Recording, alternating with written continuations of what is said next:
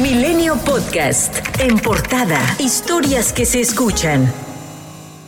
La presidenta del Senado, Ana Lilia Rivera Rivera, informó que el proyecto de decreto para eliminar 13 de los 14 fideicomisos del Poder Judicial de la Federación se someterá al Pleno la próxima semana. La propuesta ya fue turnada para su análisis a las Comisiones Unidas de Hacienda y Crédito Público y de Estudios Legislativos. Hay que destacar que esta desaparición no ha sido aprobada por el Congreso. Sin embargo, se estima que pase sin problemas, ya que solo necesita de la mayoría más un voto del Senado. Sin embargo, de ser así, la oposición presentará una acción de inconstitucionalidad. Trabajadores sindicalizados del Poder Judicial de la Federación acudieron al Senado de la República anunciaron que promoverán amparos por la decisión de Morena, gobierno, de desaparecer fideicomisos. Alejandro Pérez, oficial judicial, señaló al presidente de la República de alimentar un discurso que no es real. En mi talón de pago hay dos conceptos, ingresos y retenciones. Y si te muestro los conceptos que me retienen, te vas a dar cuenta que esos fideicomisos se alimentan de lo que a mí me descuentan cada quincena. Entonces, no venimos a defender privilegios porque nosotros no tenemos esos privilegios de los que el presidente habla. Los trabajadores dieron su opinión sobre la abstención en la votación de la senadora y ministra en retiro Olga Sánchez Cordero. Escuchemos lo que dijo Patricia Aguayo Bernal, secretaria en un tribunal colegiado en materia laboral en San Lázaro. Nosotros no podemos emitir ningún pronunciamiento en relación con la manera de actuar de la señora exministra, porque tendrá sus razones. Y tan las tiene que por eso se ha abstenido, porque ella fue funcionaria judicial, igual que nosotros, y por muchos años. Y ella es una funcionaria que percibe una pensión alimentada de los fideicomisos que hoy se quieren desaparecer. En tanto, en la Cámara de Diputados, la bancada del PAN anunció que judicializará la extinción de estos fideicomisos y ofrecerá asesoría a trabajadores afectados para interponer amparos una vez que este dictamen sea aprobado en el Senado y posteriormente publicado en el Diario Oficial de la Federación. Esto fue lo que dijo Jorge Romero, coordinador parlamentario del PAN. Lo vamos a recurrir porque tenemos esa posibilidad más todos los amparos que nos podemos imaginar de los trabajadores del Poder Judicial que se consideren agraviados en sus derechos. En una sola frase, ¿cuál es la ruta?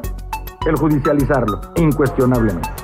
El ministro Luis María Aguilar señaló que es mentira que alguno de los fideicomisos del Poder Judicial se haya constituido en beneficio de ministros de la Suprema Corte de Justicia. Por su parte, la senadora priista Claudia Anaya afirmó que la desaparición de los fideicomisos afectaría a alrededor de 55 mil personas. Detalló que solo uno de ellos es exclusivo de los ministros y está relacionado con una contraaportación que implicaba una aportación extra a la solicitada por ley para el retiro. Por cierto que el senador del grupo Plural, Germán Martínez, dijo que el morenista Alejandro Armenta recibe cerca de un millón de pesos como presidente de la mesa directiva del Senado a través de diferentes rubros. El señor presidente anterior de la mesa directiva ganaba al mes 927 mil pesos y quiero saber en qué se lo gastó, como quiero saber en qué se gastan los ministros de la Corte, los jueces y los magistrados. Y la carta, usted amablemente ya me la contestó. 927 mil pesos. Lo que ganaba Armenta no lo gana ningún ministro de la Corte. Por su parte, Armenta adelantó que buscará al senador Germán para encararlo y cuestionarle el por qué hizo esas declaraciones, ya que se han topado de frente anteriormente y nunca le había comentado algo. Por tercer día consecutivo, los trabajadores sindicalizados del Poder Judicial realizaron un paro de labores en tres sedes de la Ciudad de México, por lo que al menos 96 juzgados y tribunales dejaron de operar. También se presentaron protestas en otros estados como Puebla, Veracruz y Oaxaca.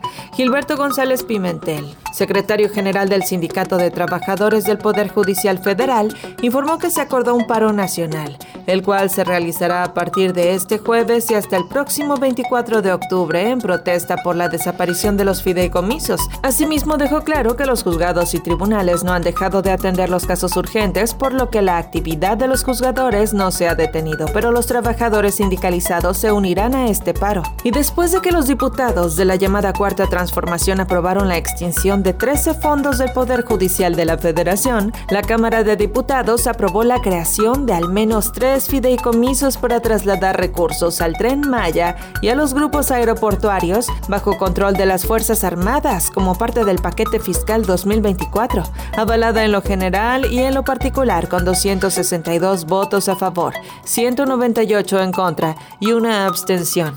La Ley Federal de Derechos para el próximo año prevé la constitución de dichos fondos a cargo de las Secretarías de la Defensa Nacional y de Marina. Claudia Sheinbaum anunció este martes que el subsecretario de Gobernación Alejandro Encinas aceptó unirse a su equipo de trabajo rumbo al 2024. Aunque la abanderada de Morena no detalló el cargo que tendrá Encinas o cuándo se integrará de lleno a su equipo. Por otro lado, Xochitl Gálvez presentó a Enrique de la Madrid como su coordinador del proyecto de nación en el Frente Amplio por México. Ya no fue Santiago Krill como mucho se especuló. Xochitl designó a De la Madrid como el encargado de las mesas temáticas de su proyecto.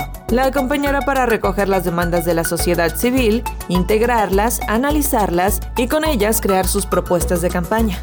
Jesús Plácido Galindo, dirigente del Consejo Indígena y Popular del Estado de Guerrero, adjudicó a los ardillos el asesinato de su tío Bruno Plácido Valerio y su acompañante. Dijo que el hecho de que se hayan retirado las medidas cautelares facilitó las cosas para que presuntos integrantes del grupo criminal cometieran el doble asesinato. Este miércoles fue asesinado a balazos Eduardo Cervantes Aguilar, exalcalde de Ixtlahuacán de los Membrillos, en Jalisco. El fiscal del estado, Luis Joaquín Méndez Ruiz, detalló que el exfuncionario jalisciense iba a bordo de una camioneta sobre la carretera Guadalajara a Chapala cuando fue agredido. Agentes de la Fiscalía General de Justicia de la Ciudad de México detuvieron a José N., presunto violador serial de personas de la comunidad LGBT quien estaría relacionado con al menos 12 casos. José N., de 34 años, fue capturado en el estado de Hidalgo en cumplimiento de una orden de aprehensión por su probable participación en la comisión de los delitos de violación equiparada, agravada y robo. Las investigaciones señalan que su modus operandi consistía en contactar a sus víctimas a través de la aplicación Grinder, utilizando diferentes perfiles con la finalidad de tener relaciones sexuales. En dichos encuentros, José Roberto llevaba bebidas alcohólicas a las que se les suministraba una sustancia que le hacía perder el conocimiento a sus víctimas, situación que aprovechaba para abusar de ellas y robarles objetos de valor. Por cierto que este miércoles fue publicado en el Diario Oficial de la Federación el decreto para hacer imprescriptibles los delitos sexuales cometidos contra menores de edad. Se detalla que la prescripción de un delito comenzará a partir de que la víctima cumpla 18 años. Durante una conferencia telefónica con inversionistas, el director de Tesla, Elon Musk, manifestó ciertas dudas sobre el tema de la construcción de su megaplan planta en Nuevo León, dijo que si bien ya se trabaja en lo necesario para construirla, aún evalúan si ir de lleno con ella debido a las altas tasas de interés en el mundo que vuelven sus autos prácticamente impagables para algunos. El secretario de Economía de Nuevo León, Iván Rivas, informó que el proyecto de la megaplanta sigue en pie, mientras que el gobernador de Nuevo León, Samuel García, quien se encuentra en Shanghái, no dio postura respecto a lo dicho por Musk. Milenio Podcast.